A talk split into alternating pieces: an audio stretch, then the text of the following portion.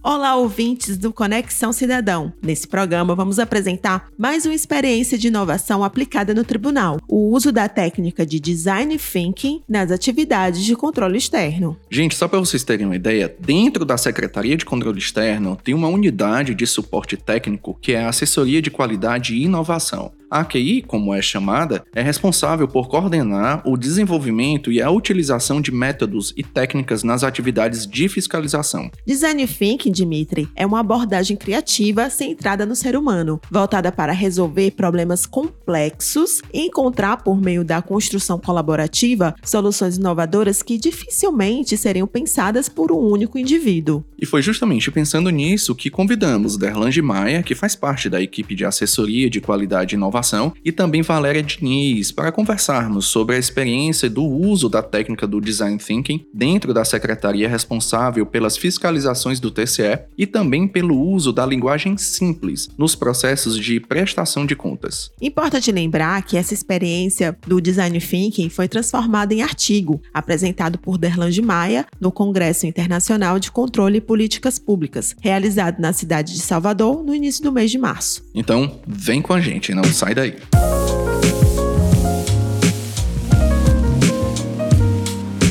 Olá, Derlange. Olá, Valéria. Sejam bem-vindas ao Conexão Cidadão. Olá, Carol. Olá, Dimitri. Prazer meu. Olá, Carol. Olá, Dimitri. Um prazer estar aqui com vocês.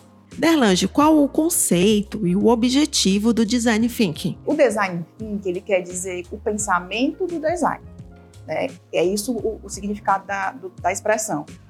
E o que é o design? O design, todos nós somos, de uma certa forma, designers, porque a gente tem, por, são, por sermos seres humanos, a capacidade de criar. Então, como é que um designer, como é que ele pensa para ele criar um produto? E aí, o que a gente pode, o que a gente traz aqui como uma, um pilar, uma base para o design thinking, são os três pilares que ele é pautado, que é o da empatia, o da colaboração e o da experimentação. Se a gente cria produto, se a gente inova com base nesses três pilares, de alguma forma a gente utilizou a abordagem design thinking. Valéria, como essa técnica está sendo aplicada nos trabalhos do controle externo? Na assessoria de qualidade e inovação, nós criamos uma metodologia baseada nesses conceitos da abordagem design thinking, que a Derlande falou, que é também chamado AQI, são ações de qualidade e inovação. Então, todos os produtos e projetos desenvolvidos pela assessoria usam essa metodologia. Nós nos inspiramos no toolkit, que é um kit de ferramentas do TCU. Então, eles já utilizam lá o Design Thinking em alguns processos administrativos e utilizaram inclusive no suporte à realização de auditorias. Vocês podem citar para a gente os principais produtos e também os seus resultados? Como produtos, nós temos os nossos próprios normativos. Todos eles vêm sendo criados com base nessa abordagem, nessa metodologia AQI, que está respaldada no Design Thinking. Então, todos os produtos, eles passam por essa etapa de experimentação, colaboração, sempre com o ser humano no foco é, central. E, especificamente no caso do artigo do Congresso Internacional de Políticas Públicas, nós utilizamos a abordagem num estudo de caso para a definição de critérios objetivos de pontuação de documentos técnicos com muito sucesso, principalmente por ser um problema complexo que não tinham resolutividade e por meio do uso da abordagem chegamos a um, a um resultado. Já eu diria que o principal resultado para mim é a mudança de cultura. Uma vez que a gente, por meio de instrumentos de inovação, em que a gente realmente precisa para subsistir como instituição pública, é, eu agregaria a mudança de cultura, por quê? Porque pela abordagem eu entendo que eu sozinho não sou suficiente. Eu para resolver problemas complexos, eu preciso considerar o conhecimento do outro.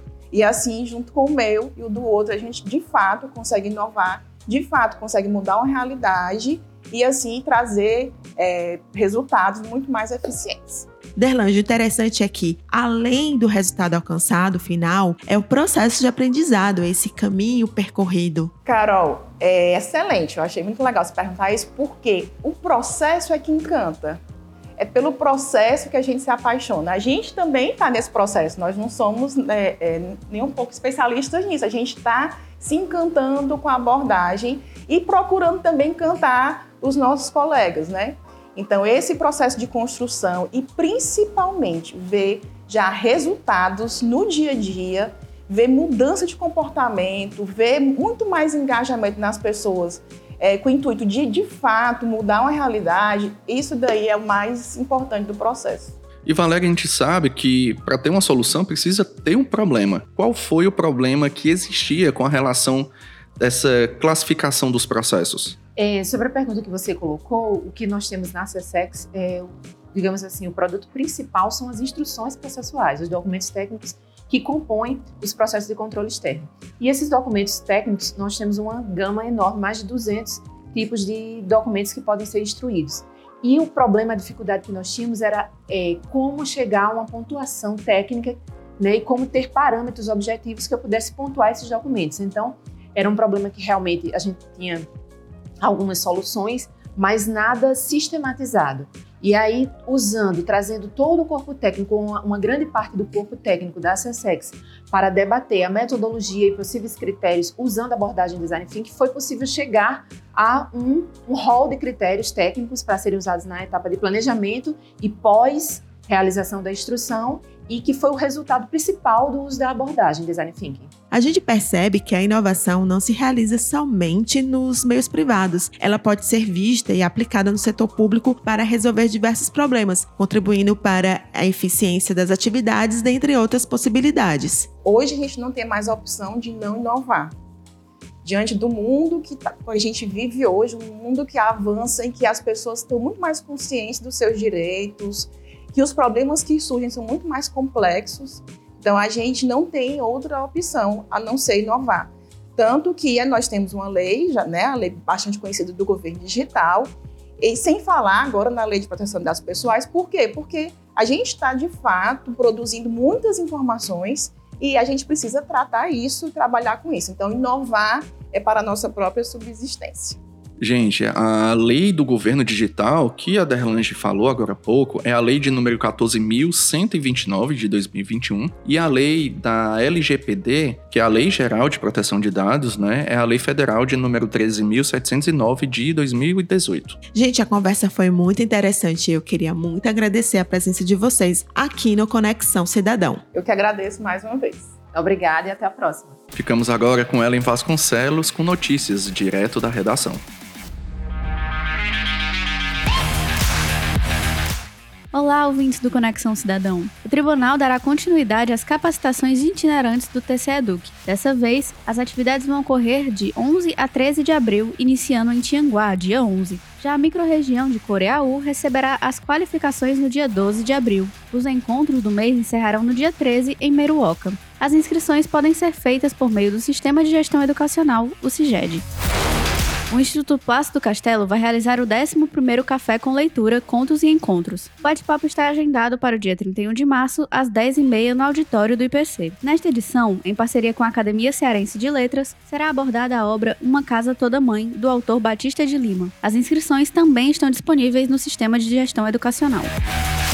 O balanço das ações do primeiro ano do cientista-chefe em infraestrutura viária foi apresentado em workshop realizado pelo Instituto Plácido Castelo no dia 20 de março, em parceria com a Fundação Cearense de Apoio ao Desenvolvimento Científico e Tecnológico, a FUNCAP. Dentre os resultados, foi indicada a criação de testes não destrutivos para analisar a qualidade dos materiais asfálticos. Fico por aqui, até a próxima!